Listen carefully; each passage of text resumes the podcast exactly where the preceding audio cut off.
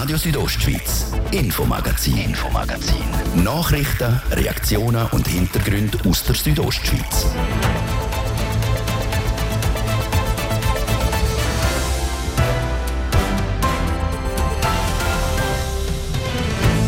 Am Kantonsspital Graubünden droht ein Abbau von gewissen Behandlungen. Betroffen wäre die hochspezialisierte Medizin. Zum Beispiel zu frühgeborene Babys, die nicht mehr in Chur behandelt werden würden, sondern auf Zürich oder St. Gallen müssten.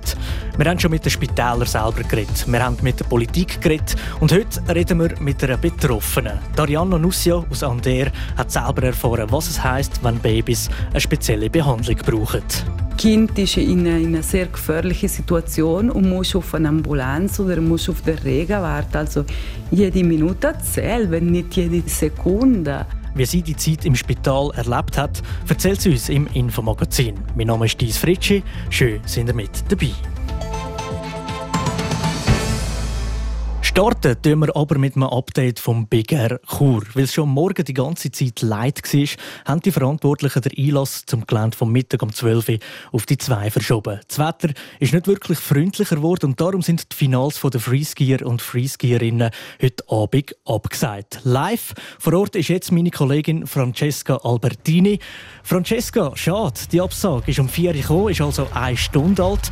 Wie haben die Gäste reagiert, die jetzt schon auf dem Gelände sind? Also grundsätzlich ist es so gewesen, dass sie nicht unbedingt überrascht reagiert haben, weil es ist ja ein bisschen zu erwarten gewesen, wegen dem vielen Wegen, Regen. Und die Leute sind natürlich nicht nur wegen dem Sport da, sondern auch für die Musik und haben sich gut ausgerüstet mit Ballerinen, Regenmänteln und Gummistiefel, können also immerhin den Teil vom Event heute noch geniessen. Aber gleich die Absage vom Sportteil und ein Musiker kann krankheitshalber auch nicht auftreten. Zudem ist es eben hautleid, nass, wüst, kalt. Da gibt es 100 pro Leute, die wegen dem nicht ans Big Air gehen heute. Was passiert mit diesen Tickets? Ja, die haben eigentlich noch Glück im Unglück. Das Ticket, das sie heute haben, können sie jetzt einfach morgen als Tagesticket einlösen. Das heißt, sie können morgen sozusagen gratis ans Big Air gehen und sehen dann vielleicht immerhin noch die Snowboarder. Hat das Wetter sonst noch irgendeinen Einfluss auf den Anlass? Also eben, Musik wird ja noch gemacht. Ja, das ist so. Es ist einfach so, dass das Line-Up ein bisschen gegen China verschoben worden ist. Der Eröffnungsband Nesta and the Blondes, die startet dann jetzt dann gerade am halb sechs, also einfach ein bisschen gegen China. Und dann geht's weiter mit dem St. Galler Monet 192, Ski Agu und am halb elf startet dann der Scooter wie normal. Und grundsätzlich ist man auch optimistisch, was morgen anbelangt. Snowboard sollte eigentlich wie gewohnt durchgeführt werden und gerade in dem Moment regnet es jetzt immerhin auch nicht mehr. Danke vielmals, Francesca Albertini, live vom Big Air Chur aus der Oberenau. In dem Fall ein ganz normales Open Air heute Abend. Mitte Juni ist oberhalb vom Dorf Brienz der Berg abgekommen. Bei dem Felssturz haben sich 1,2 Millionen Kubikmeter Fels gelöst und sind in die Tiefe gestürzt. Wie es aktuell in Brienz aussieht und was die nächsten Schritte sind, im Beitrag von Luciano Cherry. Es ist mehr als fünf Monate her, dass das Dorf Brienz evakuiert worden ist. Ein guter Monat später ist ein Teil vom Berg Richtung Tal abgerutscht. Jetzt, vier Monate nach dem Felssturz, sind die meisten Bewohnerinnen und Bewohner wieder in ihren Häusern. Die Ereignisse vom Sommer sind bei den Leuten aber immer noch präsent. Trotzdem ging es ihnen jetzt besser, sagt der Gemeindepräsident der Daniel Albertin. Die Stimmung ist momentan, ich würde sagen, es ist erleichternd, weil sie haben können. Das ist eigentlich wieder ihr tägliches Zuhause, das sie jetzt wieder bewohnen können. Die Strukturen, die sie sich gewöhnt sind vor der Evakuierung. Also ich glaube, momentan ist die Stimmung schon bedeutend lockerer als im März, April, Mai. Das Dorf hätte sich einigermaßen wieder in Normalbetrieb eingelebt. Laut der Messungen ist die aktuelle Lage am Berg relativ ruhig. Die Gefahr, dass sich ein anderer Teil vom Berg Richtung Tal bewegt, ist aber noch nicht vorbei. Anhand äh, von der Überwachungen und anhand von, der, von den Messungen, die wir jetzt äh, weiterhin am Berg machen, braucht es schon noch seine Zeit, bis wir wirklich ein gefestetes Resultat haben, um zu sagen, ja, jetzt ist die Gefahr also wirklich bedeutend weiter weg, als was man in dem Frühling gewöhnt war. Ein weiteres Problem ist, dass der Felssturz die Kantonsstrasse zwischen Brienz und der Linzer Heid versperrt hat. Das hat aber nicht nur einen Einfluss auf Brienz, sondern auch auf die umliegenden Dörfer. Für die Betroffenen gibt es jetzt aber eine Lösung. Momentan haben wir es einfach so aufgeleistet bei der Gemeinde. Wir haben eine Verbindungsstraße von Fazerol auf Brienz. Die haben wir mit dem Tiefbauamt können punktuell noch ausbauen weil die Kantonstraße hat so eine grosse Masse, die auf der Kantonstraße liegt.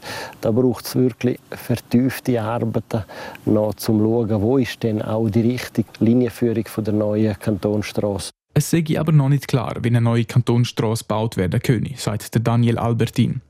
Gestern Abend hat die Gemeinde die Bevölkerung darüber informiert, dass jetzt Phase Grün ausgerufen wird. Das bedeutet unter anderem, dass der Gemeinsführungsstab wieder zum Vorsorgestab zurückgestuft wird. Der Luciano Cherry über die aktuelle Lage in Brienz.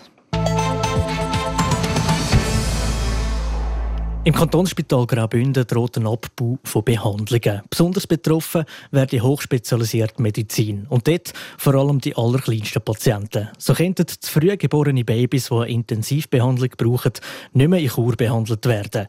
Sie müssten auf Zürich oder St. Gallen, was gerade nochmal eine zusätzliche Belastung für eine Familie ist. Die Bündner Kantonsregierung sucht auch nach einer Lösung. Der Beitrag von Immanuel Giger.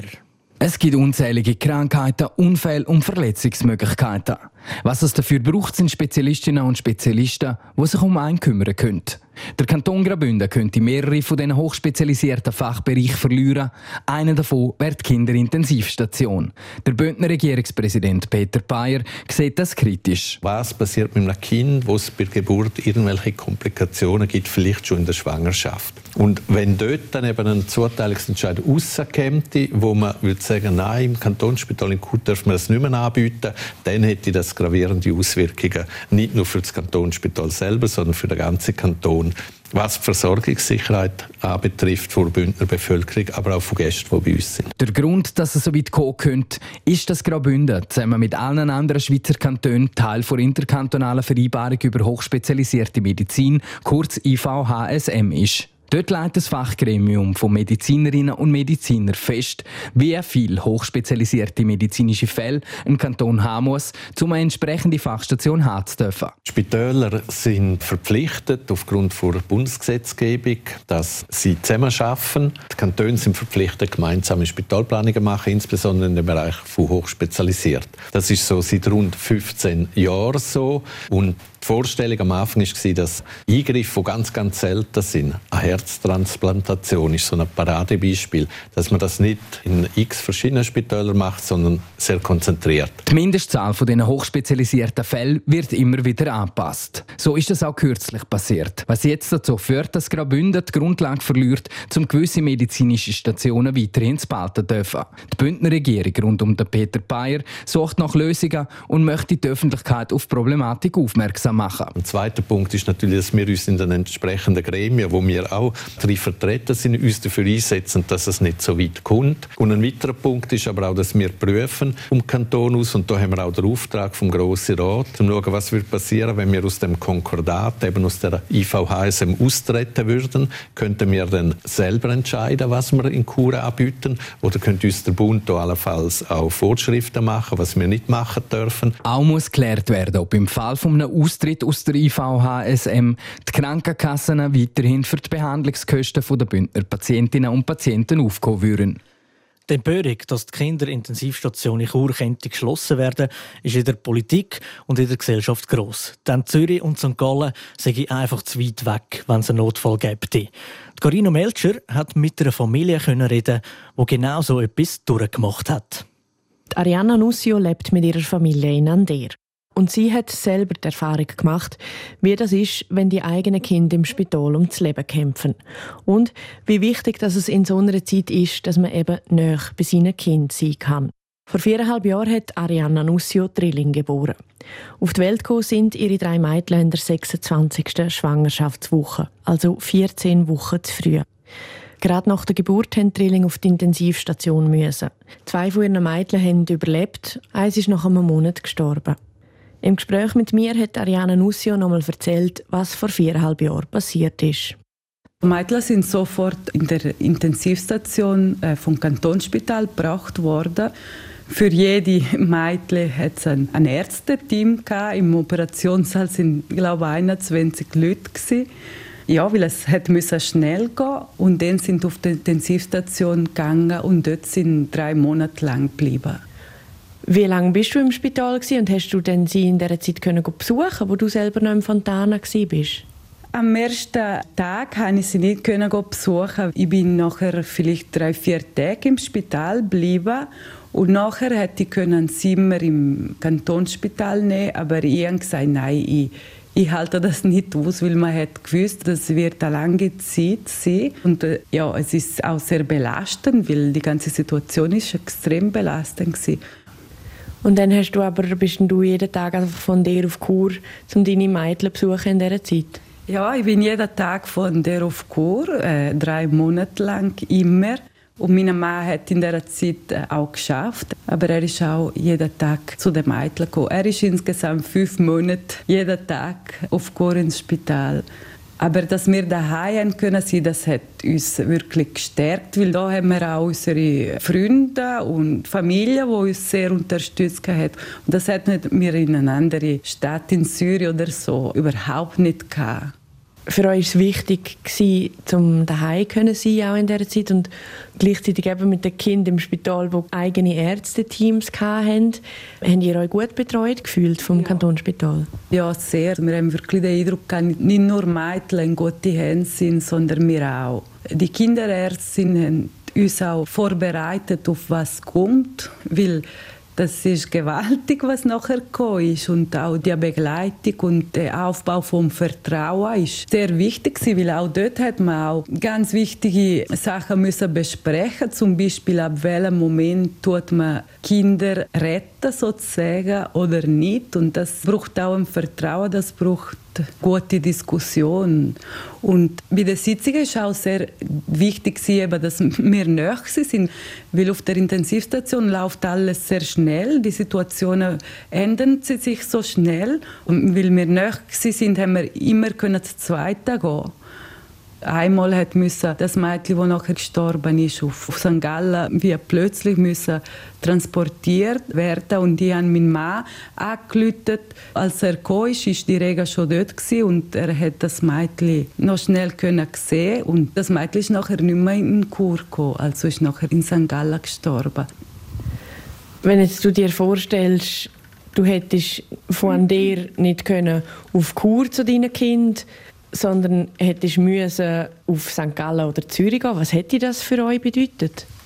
Ich weiß nicht, wie das gewesen wäre, aber ich, ich, kann mir das fast nicht vorstellen, wie das belastend gewesen wäre. Zwei Mädchen von uns mussten zeitweise in St. Gallen sein, weil sie operiert werden mussten.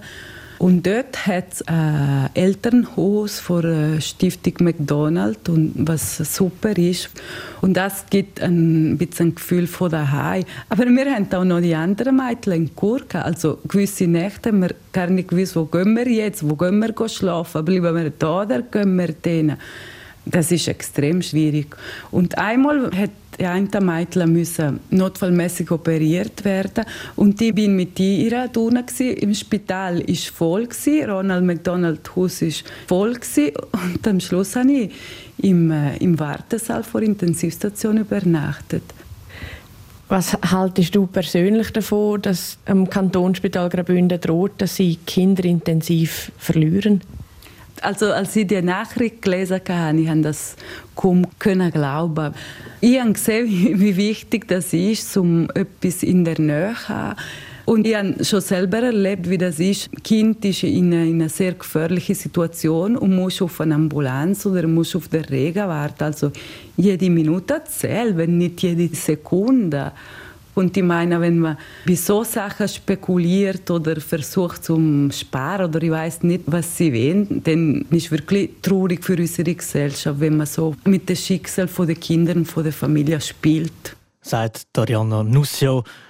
Die Verantwortlichen vom Kantonsspital, die Bündner Regierung und auch der Grosse Rat machen alles, damit es nicht so weit kommt und die Intensivpflege im Kantonsspital bleibt. Der Entscheid liegt am Ende beim Fachgremium. Das wird im Frühling darüber entscheiden, was es wo gibt. Radio Südostschweiz, Infomagazin, Infomagazin. Nachrichten, Reaktionen und Hintergründe aus der Südostschweiz.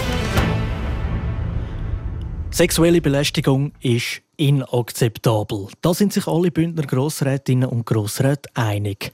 Nicht aber in der Frage, ob der Grossrat zum Schutz vor sexueller Belästigung die Geschäftsordnung vom Parlament soll ergänzen die SP-Fraktion hat diese Woche mit einem Direktbeschluss erwirken, dass der Tatbestand von der sexuellen Belästigung in die Geschäftsordnung hineingeschrieben wird.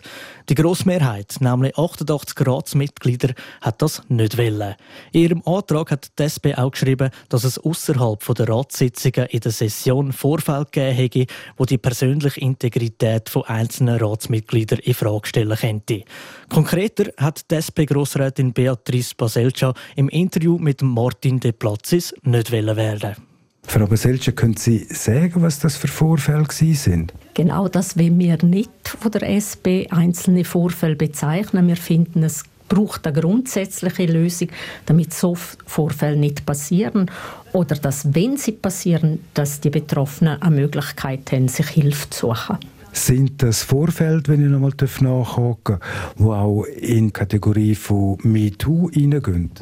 Ja, ich denke, das kann man äh, so einordnen. Und ich denke, uns ist auch bewusst worden, dass MeToo nicht nur äh, weiter weg in Amerika äh, übersee passiert, sondern dass MeToo auch in Graubünden kann passieren, an allen Orten, in jeder Firma, in jeder Institution. Und auch der Grossrat nicht davor gefeit ist.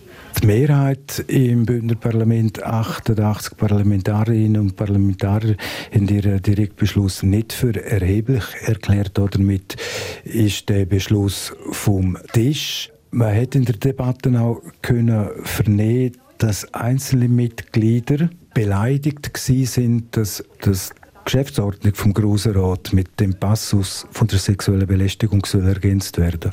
Ja, äh, das ist tatsächlich so. Am Rand von der Junisession, wo wir den Antrag eingereicht haben, sind natürlich viele Personen auf mich zugekommen, vor allem Grossräte, die gesagt haben, dass es daneben finden, dass man sie dermaßen beschuldigt, obwohl sie nicht persönlich beschuldigt worden sind.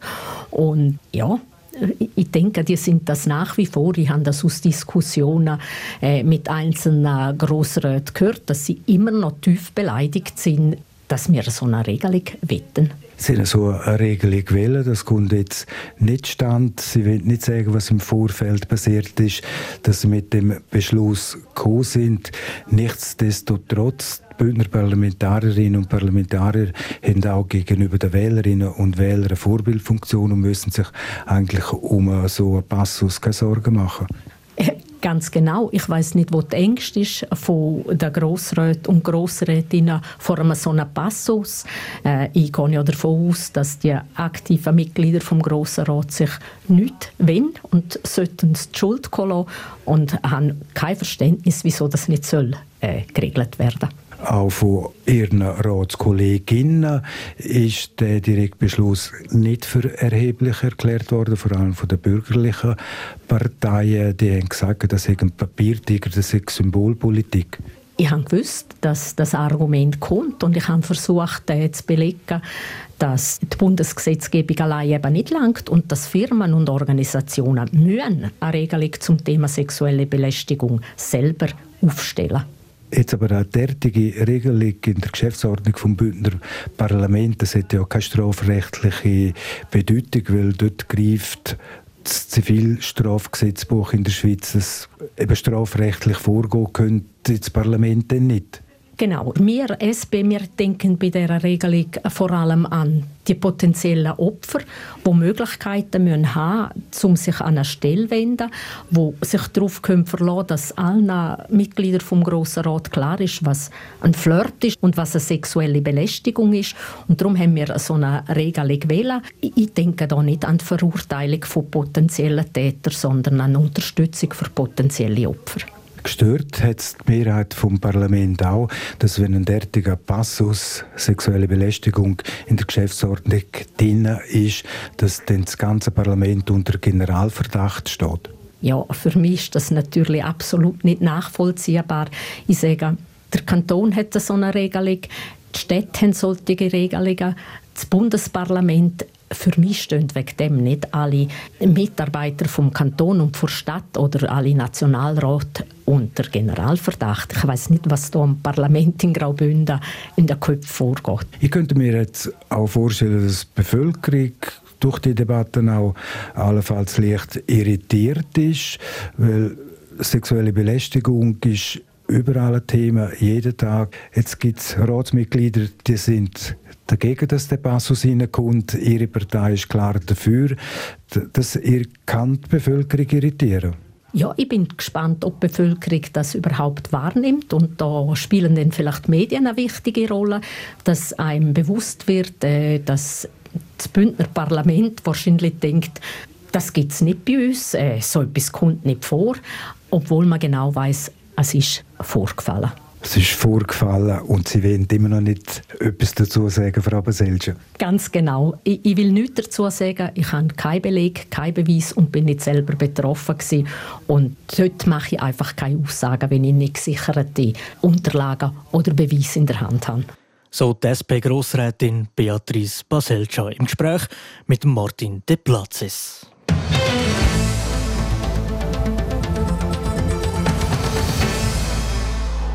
Immer mehr Eltern orten den Standort von ihrem Kind, wenn sie allein unterwegs sind. Auch hier im Kanton Graubünden. Bei kleinen Kindern geht es darum, dass man sich Sorgen macht, ob auf dem Kinski- oder Schulweg alles gut ist.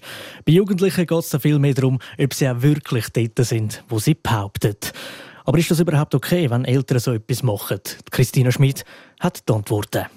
Wenn Eltern einen AirTag am Kindsrucksack vom Kind anmachen, wissen sie immer, wo das Kind gerade unterwegs ist. Bei Jugendlichen geht das nicht mehr so gut. Aber auch dort nutzen viele Eltern die GPS-Funktion bei einer Smartwatch oder auch beim Smartphone, um herauszufinden, wo ihre Teenager gerade sind. Lässig finden das längst nicht alle, wie etwa die Erfahrungen in der Praxis von Familientherapeutin Alexa Niedermann in Langquart zeigen. Sie sagt, die Jugendlichen seien sich dem bewusst, dass Eltern das machen und haben auch schon ihren eigenen Umgang damit gefunden. Die Jugendlichen, eben, ich kann natürlich also die, die schmunzeln und sagen, ja gut, dann gebe ich einfach das Nahtlamm-Kollege, oder? Oder äh, ziehe die Tour ab. Also sie sind ja auch inzwischen doch recht auch äh, ideenreich oder äh, allgemein Jugendliche, die finden dann auch ihren Weg. Ein Weg, um etwas zu machen, ohne dabei von den Eltern beobachtet zu werden. Meistens geht es dann eben nicht darum, etwas Verbotenes zu machen, was sie verheimlichen wollen, sondern einfach darum, unbeobachtet ihre eigenen Erfahrungen können sammeln. Und das Recht auf Privatsphäre, die haben auch Kinder und Jugendliche. Viel besser als die Kinder also zu tracken, wäre, wenn die Eltern ihre Sorgen mit dem Kind einfach besprechen würden. Da zum Thema machen. Hey, ich fühle mich als Mutter manchmal verunsichert, weil ich das Gefühl habe, ja, du bist an einem Ort, wo ich vielleicht nicht so ein gutes Gefühl habe, wenn du dort bist. Aber ich glaube, es ist so wichtig, dass man unseren Kindern, egal wie alt sie sind, dass man ihnen zutraut. Wenn man spürt, dass, dass das Gegenüber einem vertraut, dann denke ich, ist das ein unheimlicher Schutzmechanismus. Wenn man Kind und vor allem Jugendliche permanent überwachen dann verlieren die sie das Vertrauen in sich selber, aber auch zu den Eltern. Und das ist ja genau das Gegenteil von dem, was man als Eltern erreichen will weil eigentlich immer ein so suggeriert wird, wir brauchen wie eine Kontrolle, einen Kontrollmechanismus von außen, um Sicherheit zu bekommen, dass du das machst, was du auch sagst, dass du machst oder dort bist. Das ist ja eigentlich so eine permanente Unterstellung, dass es nicht so ist. Und das schwächt das Vertrauen der Kind zu den Eltern. Noch schlimmer ist, wenn Eltern das machen, ohne dass es das Kind weiß. Wenn Eltern den Standort einfach ordnen, ohne das vorher mit dem Kind abgemacht zu haben, oder die Webcam vom Kind im Zimmer einfach einschalten, um zu schauen, was es so macht, das ist laut Alexa Niedermann ein schwerer Eingriff in die Privatsphäre. Ob das jetzt ein kleiner Mensch ist, der sechs ist, oder ein älterer Mensch, der Teen ist, 16-, 18-jährig, ich grundsätzlich würde davon abraten. Weil es zeigt mir, wo sie auf der Beziehungsebene stehen, die Eltern. Wenn sie so unsicher sind, stelle eben wieder ein technisches Hilfsmittel auf, um in dem Sinne etwas zu kompensieren, wo ich das Gefühl habe, wo vielleicht zu wenig vorhanden ist, nämlich Vertrauen. Nora Kaiser ist selber Lehrerin und Präsidentin vom Verband der Bündner Lehrerinnen und Lehrer. Sie empfiehlt allen, das Tracken von Kindern und Jugendlichen in der Schule zu thematisieren. Auch, um sie über ihre Persönlichkeitsrechte aufzuklären die nicht dürfen verletzt werden Wenn fühle ich mich sicher? Fühle ich mich jetzt sicher, nur weil ich GPS-tracked werde und die Eltern wissen, wo ich bin? Verliere ich dann auch so ein bisschen die, das Autonome für mich selber Verantwortung übernehmen? und schauen, wenn ich über die Straße gehe oder ähm, selber entscheiden, ist es jetzt okay, wenn die fremde Person mit mir ein Gespräch anfängt. Meist passieren diese Gespräche nicht geplant, sondern weil auf dem Schulweg zum Beispiel etwas passiert ist und die Kinder dann aufgeregt ins Schulzimmer kommen, so Nora Kaiser. So Moment sagen die ideal, um mit den Kindern über Sinn und Unsinn von GPS-Tracker zu reden. Lehrerinnen und Lehrer können die dann fragen. Ja, hättest du dich sicher gefühlt, wenn du eine Smartwatch dabei hättest? Oder umgekehrt, man hätte eine Smartwatch gehabt und hätte anrufen dass man dann thematisiert, ja, hättest du die Situation auch können allein lösen Und wie hättest du das gemacht? Dass heutzutage eigentlich so gut wie alle Jugendlichen ein Smartphone haben, mache ich so Gespräche auch einfacher. Weil alle wissen, von was man redet. Und weil eben alle das Smartphone auch in die Schule mitnehmen, kann man den Jugendlichen auch gerade noch einen guten Umgang damit zeigen. Viele Lehrerinnen und Lehrer haben klare Regeln, wenn im Unterricht iPhones versorgt werden und wenn sie dürfen auf dem Tisch sein Dass Kinder schon früh lernen, wenn ich mich auf was fokussieren und für sich selber einen Umgang können sich aneignen sich nicht immer, nicht immer ablenken zu lassen von dem Gerät neben sich. Schon im jungen Alter damit anfangen, sage ich gerade darum so wichtig. Weil auch viele Erwachsene heute damit Mühe haben, ihr Handy einfach mal in der Tasche zu lassen. Das ist der fünfte und letzte Teil von unserer Serie zum Thema GPS-Tracking bei Kindern und Jugendlichen. Sport. Präsentiert von Metzgerei Mark. Ihres Fachgeschäft für Fleischspezialitäten aus Graubünden. In Chur, Langquart und Schiers. Echt einheimisch. Metzgerei-mark.ch ja, es ist einfach schade. Wegen dem Wetter hat heute das Finale der Freeskier und Freeskierinnen am Big Air Chur abgesagt werden. Der Regen und der Wind haben den Schnee regelrecht weggefressen, sagt der René Götz, CEO vom Veranstalter First Event AG. Wir haben aufgrund von dem müssen entscheiden, was ist der beste Weg. Der Weg ist der, dass man sagt, okay, wir hatten zum Glück gestern Morgen den Freeski äh, Qualifikationsteil können vorziehen, hat dort eine Rangliste, hat dementsprechend schon äh, etwas können für die Wertung machen für die Athleten. Ich jetzt die äh, Resultate, die sie in den Qualifikationen gemacht haben, jetzt gelten auch dann in dem Sinne als Endresultat. Und somit gibt es heute nur eine Siegerehrung. Der Entscheid zur Absage ist von der FIS selber gekommen, weil es halt eben wirklich nicht gegangen ist und es Hautleid ist da zu Chur. Für morgen sind die Qualifikationen und Finals vom Snowboard angesetzt. Für die sieht es gerade schön besser aus als für die Freeskier. Ja, da sind wir sehr zuversichtlich. Jetzt, wir sind aktiv am äh, Schnee produzieren, sodass wir morgen jetzt aufgrund der Wetterbedingungen eigentlich äh, zuversichtlich sind, dass wir durchführen können. Ja. Die Qualifikation vom Snowboard ist auf morgen Morgen am 8. Uhr angesetzt. Und dann schauen wir noch ganz kurz auf das Eisfeld von Fribourg ins Saint-Leonard. Dorthin reist heute der Hockeyclub Davos zum Match gegen den HC Fribourg-Gotteron. Der Bündner Rekordmeister gegen den Freiburger Tabellenleader. Die Freiburger haben einen unsinnigen Lauf, haben die letzten acht Matches auch alle gewonnen. Und 34 Punkte auf dem Konto. Der HC Davos ist am fünften Tabellenrang, hat 21 Punkte. Der Match der fährt heute Abend am Viertel vor 8 Uhr. Sport. Präsentiert von Metzgerei Mark. Ihres Fachgeschäft für Fleischspezialitäten aus Graubünden. In Chur, Langquart und Schiers. Echt einheimisch. Metzgerei-mark.ch und das war es mit dem heutigen Infomagazin. Wer die Sendung nochmal will hören, wem die Scheibe gut gefallen hat, kann das ganz einfach machen. Entweder auf rso.ch oder überall dort, wo es Podcasts gibt. Mein Name ist Dies Fritschi. Ich wünsche allen zusammen ganz gemögigen Abend. Radio Südostschweiz, Infomagazin, Infomagazin. Nachrichten, Reaktionen und Hintergründe aus der Südostschweiz.